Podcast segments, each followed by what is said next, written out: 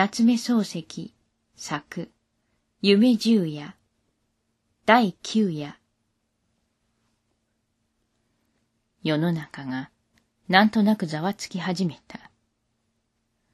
今にも戦が起こりそうに見える。焼け出された裸馬が夜昼となく屋敷の周りを荒れ回ると、それを夜昼となく足軽どもがひしめきながら追っかけているような心持ちがする。それでいて、家のうちはしんとして静かである。家には若い母と三つになる子供がいる。父はどこかへ行った。父がどこかへ行ったのは月の出ていない夜中であった。床の上でわらじを履いて、黒い頭巾をかぶって勝手口から出て行った。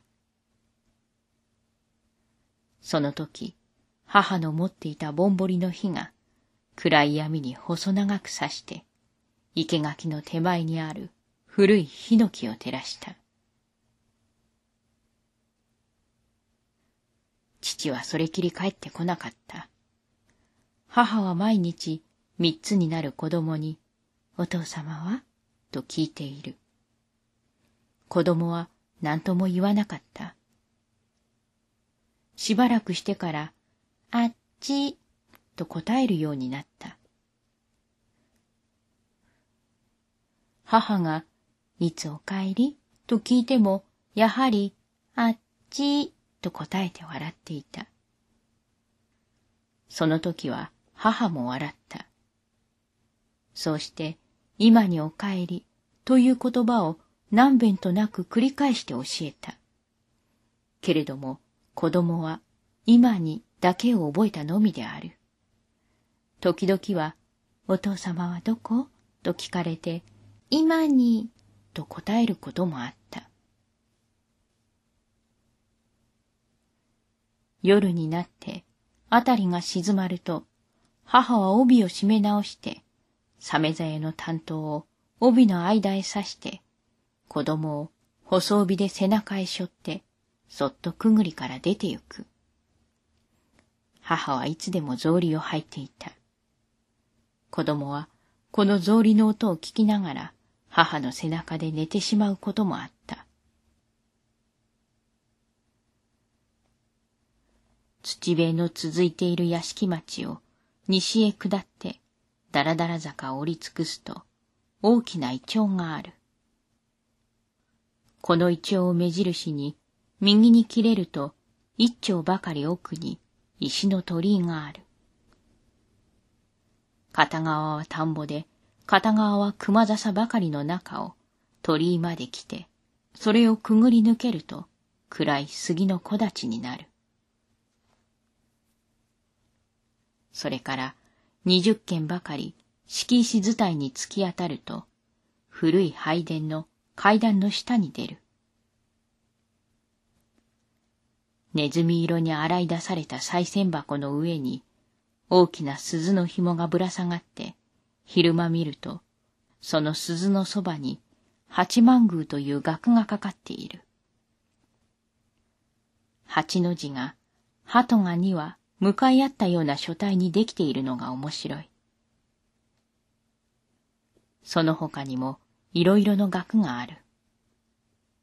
大抵は、家中の者の射抜いた金敵を、射抜いた者の名前に添えたのが多い。たまには太刀を収めたものもある。鳥居をくぐると、杉の梢でいつでもフクロウが鳴いている。そうして、冷や飯草履の音がピチャピチャする。それが拝殿の前でやむと、母はまず鈴を鳴らしておいて、すぐにしゃがんで柏手を打つ。大抵は、この時フクロウが急に泣かなくなる。それから母は一心不乱に夫の無事を祈る。母の考えでは、夫が侍であるから、弓矢の神の八万へ、こうやって、是非ない願をかけたら、よもや聞かれぬ道理はなかろうと、一途に思い詰めている。子供はよく、この鈴の音で目を覚まして、あたりを見ると真っ暗だものだから、急に背中で泣き出すことがある。その時、母は口の内で何か祈りながら、背を振ってあやそうとする。すると、うまく泣き止むこともある。また、ますます激しく泣き立てることもある。いずれにしても、母は容易に立たない。一通り、夫の身の上を祈ってしまうと、今度は、細帯を解いて、背中の子をずり下ろすように、背中から前へ回して、両手に抱きながら拝殿を登っていって、いい子だから少しの間待っておいでよ、と、きっと自分の方を子供の方へすりつける。そうして、細帯を長くして、子供を縛っておいて、その片端を拝殿の欄干にくくりつける。それから、段々を降りてきて、二十軒の敷石を行ったり来たりお百度を踏む。拝殿にくくりつけられた子は、暗闇の中で、細帯の丈の許す限り、広縁の上を這い回っている。そういう時は、母にとって、甚だ楽な夜である。けれども、縛った子にひいひい泣かれると、母は気が気でない。お百度の足が非常に速くなる。大変息が切れる。仕方のない時は、中途で拝殿へ上がってきて、いろいろ透かしておいて、またお百度を踏み直すこともある。